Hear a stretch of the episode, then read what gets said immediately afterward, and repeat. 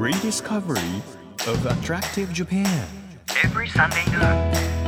It's an audio free paper. Apollo Station Drive Discovery Press. 2月27日日曜日時刻は12時となりましたアポロステーションドライブディスカバリープレス編集長のフランチャーキですもう間もなく2月も終わるということなんですけれども2月私すごい忙しいんですよ。何で忙しいかと言いますとネットフリックスで忙しいんですね。ラジオも聞いてますよ。ラジオも聞いてるんですけど今月ねネットフリックスですごい面白いのがたくさん始まりまして気象庁の人々っていう気象庁の中で働く人たちの社内恋愛はこうお天気よりも読みづらいみたいな振り込みのやつですね。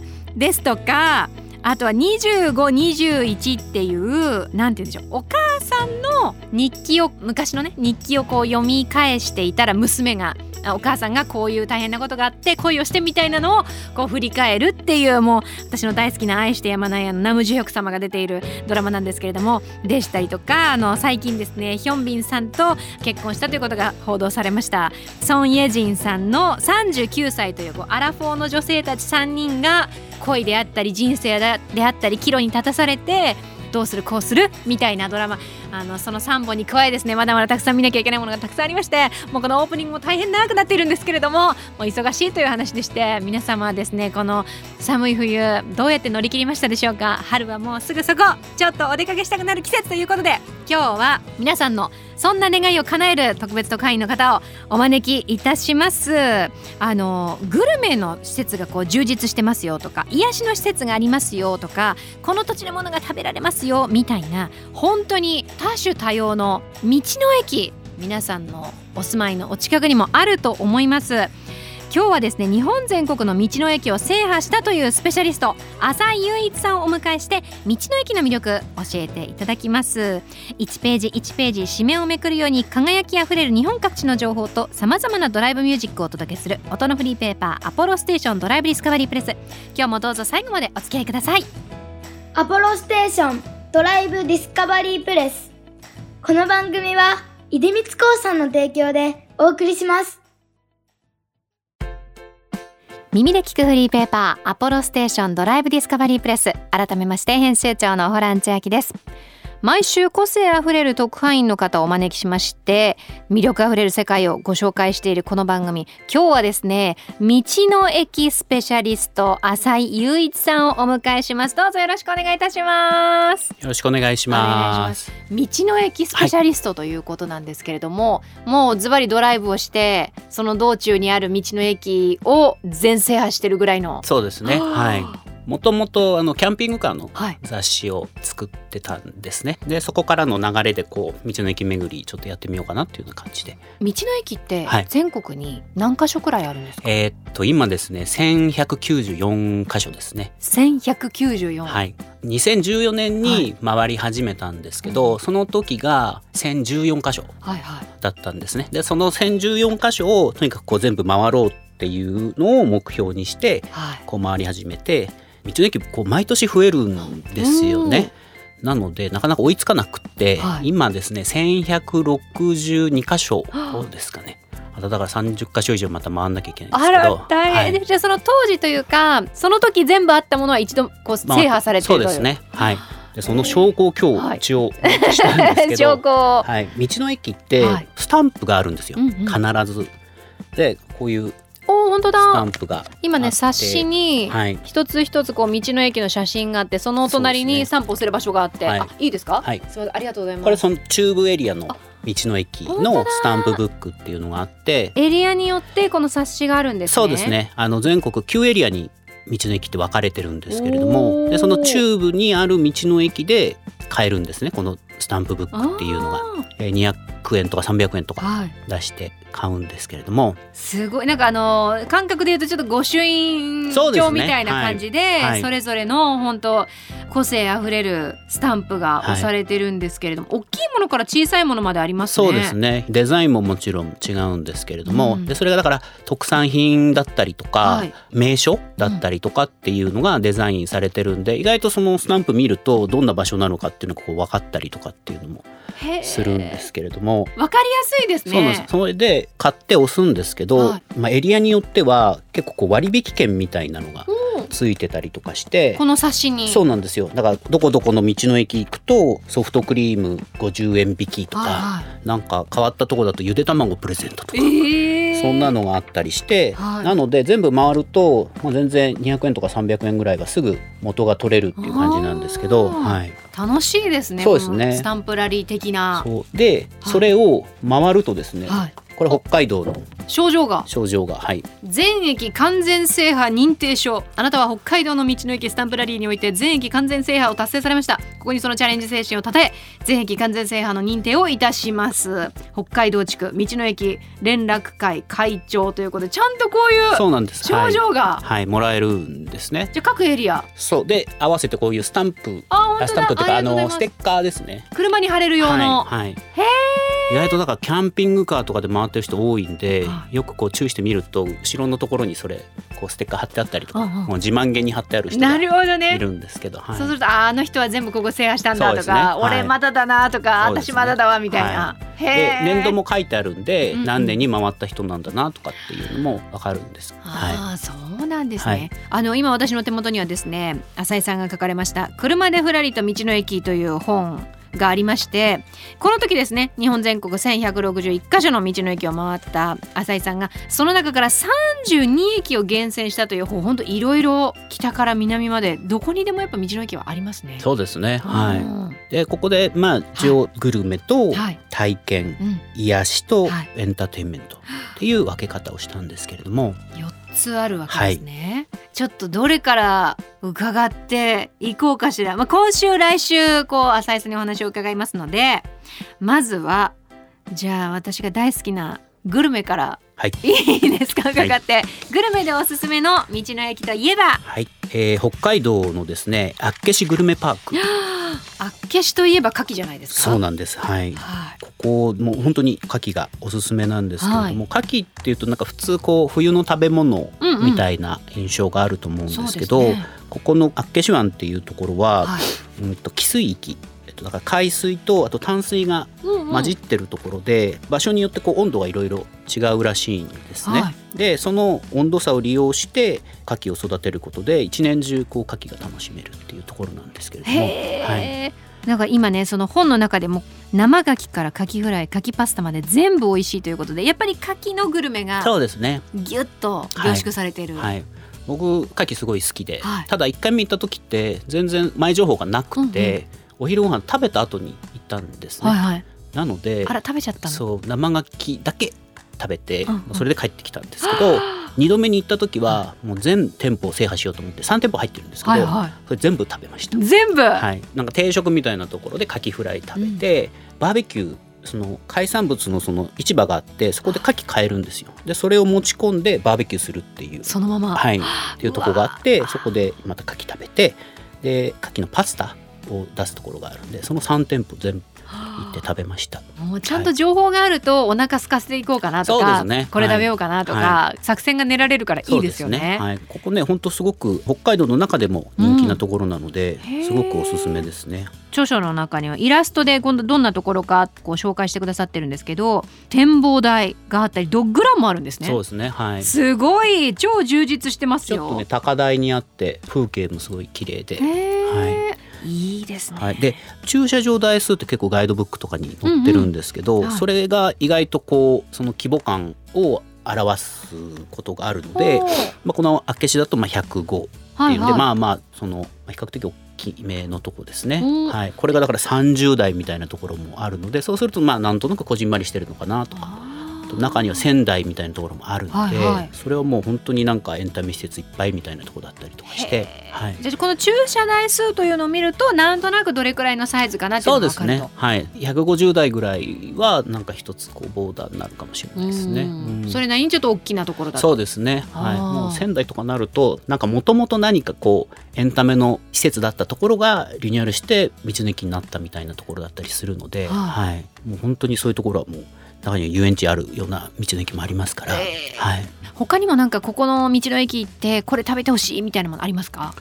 魚介系が僕結構好きなんで、北海道は全般的にぱり美味しいですかね。あうん。ー北海道は40日ぐらいかけたのかな、広いですしね、はいそれでもうずっと回ってなんか意外と食べ物のこととか、まあ、キャンピングカーの雑誌もともとやってたので、はいはい。いろんなとこ行ってるのも食べてたつもりだったんですけどなんか改めて回ったらあ意外となんか知らなかったものってあるんだなとかあと地元で消費されて終わっちゃうものってあるんですよね。ああもう足が速かったりとかしてそうですそうです。はい。とか個数がなかったりして、はい、っていうのがあるので北海道のお大東っていうところでエビ？はい。北海島エビっていうエビが、うん。うそれはなんかすごい繊細らしくて輸送にはあんまり向いてないっていう。あ取る時も反省あの帆を張った船でなんか取るみたいなそういうエビなんですけど。北海島エビ。はい。へそれなんかすごい美味しかったですね。食べたいって言っても食べそこ行かないと食べられないそうそうですね。その時に行かないとっていうのがあるんで、そうなんですね。はい。そういうのをなんか改めて知ったりとかもすごく面白くて、ー。はキャンピングカーのメリットってどんなところにあります？い。普通旅するとやっぱり宿を決めないといけないじゃないですか。はいはいそうすると縛られますよね。こうんこに行かなきゃいけない必ずはい。でもキャンピングカーだと別にこっち雨降ってたらじゃあこっちの晴れてる方行こうとか。本当に自由に思い立ったらじゃああっち行っちゃおうかなみたいなことができるので、まあ、宿ごと家ごと、まあ、モーターホームっていうね、言い方もするじゃないですか、はいもう家ごと動いてるようなもんなので、まあ、そういうメリットはありますよね。はい、確かにね自由度はね高いですね。そうですね、はい、でキャンピングカーなんで中にキッチンもついてるんですよ。はいはい。でなんかこうよくわかんない食材よくわかんないっていうのはその、ねうんうん。初めて見るようなものとかうんうん。は道の駅のそのスタッフの人にこうやってどうやって調理すればいいのなんていうふうに、まあ、そこでまたコミュニケーションもできるし、はいはい。そういうのも面白いですよね。あ楽しそうだな。そうそういうのも楽しいですね。はい。やっぱ食との出会いってねはい、一番こうやっぱ楽しみにしちゃいますね。そうですね。であとはい。栃木県に茂木っていう道の駅があるんですけど、ここは柚子で町おこしをしてるところなんですね。柚子好きです。はい。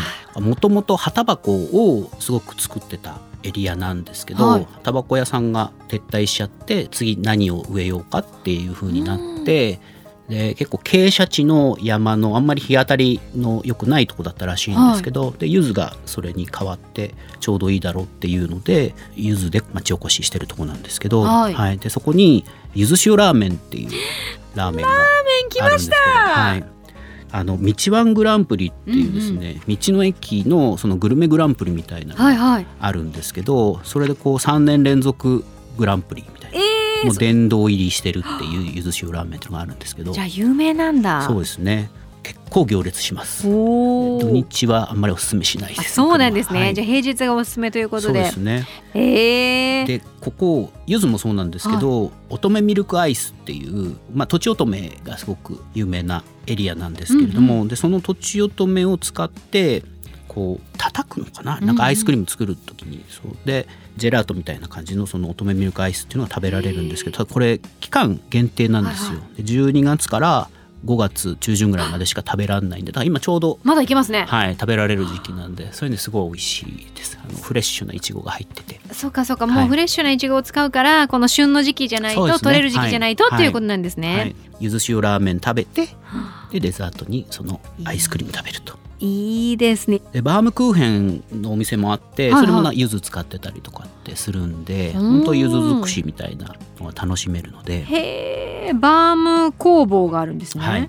あ茂木さんの米粉に柚子を加えただから本当地産地消だ。そうなんです。はいだからそういうとこってやっぱりこう魅力的に感じますよね、ん。そうですね。せっかくだからやっぱり美味しい地元のものを食べたいって思いますもんね、はいはい。僕は特にそういうふうに思うので、うんうん。うん。うん最高ですね。茂木、栃木県でございます、はい。お近くの方遠い方でもドライブでぜひということで。じゃあここまでグルメ伺ってきたので、はい。先ほどの4つのジャンル癒しエンタメ体験グルメの中で体験伺ってみようかな、い。どんなことが体験できるんですか？道の駅で。まあそば打ちみたいはいはないこともできますし、有名なとこだとこんにゃく作りとかっうんうん。ていうのもあるし、乗馬ができたりとか砂金取りができたりとか、えー、すごい。はい、想像以上にいろんなことができるんですね、はいそうなんです。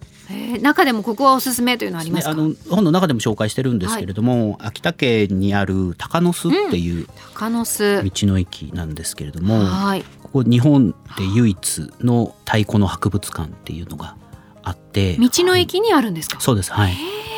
最初あんまり期待しないで行ったんですけど はい、すっごいたくさん太鼓置いてあって、うんうん。ギネスブックに載ってる直径が3.71メートル。3.71はい。あよ。でそれをさらに超えたから3.8メートルか。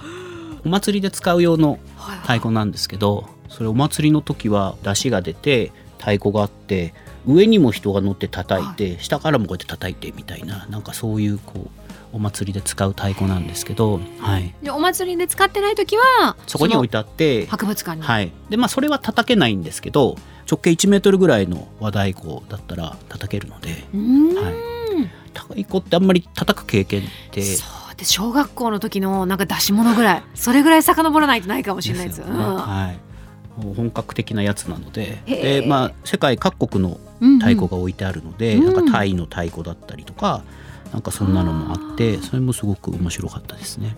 なのでなんかちょっと道の駅って皆さん思ってるのとはちょっと違った印象があると思うんですよね。うん。こうわざわざ行くっていうこの太鼓叩きに行くみたいな、はいいやこれ今ね4つのジャンルに分けていただいて今日は体験グルメ伺ったんですけれどもエンタメと癒しというですね二大巨頭がまだ残っておりますので、はい。こちらは来週もうしっかりじっくり伺いたいと思います楽しかったです。キャンピングカーあったら最高だなと思いますした、ね。キャンピングカーおすすめです。うんは購入をご検討の皆様。ぜひ。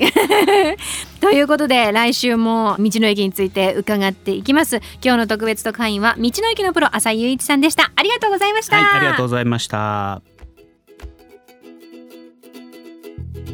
日本全国の魅力を再発見していく DD プレスなんですけれどもリスナーの皆さんの地元であったり最近訪れた場所であったりとっておき情報を送っていただいているんですが今日はですね埼玉県の会社員タカさんから写真付きでメッセージいただきましたよ。タカさんはですね群馬県の片品村に行きました。自然豊かで景色も綺麗で空気も綺麗で最高の場所です。穂高山からの景色も最高でしたということで写真いただいているんですけれども本当にねだんだんとこう雪が溶けてきているんですけれども木々の間にこう地面に雪が綺麗にまだ積もっているのが見えるという空の青と雲の白と山のまだちょっと茶色っぽいところの下にまた白があるってこのコントラストがねとっても美しい。ありがとうございます。このようにですね番組で紹介することももちろんあるんですけれども番組ウェブサイトにも皆さんからいただいたメッセージであったり写真であったりというものは掲載していますのでぜひぜひチェックしていただければというふうに思います。皆さんの街のいいもの情報引き続きお待ちしてます。Apollo Station Drive Discovery Press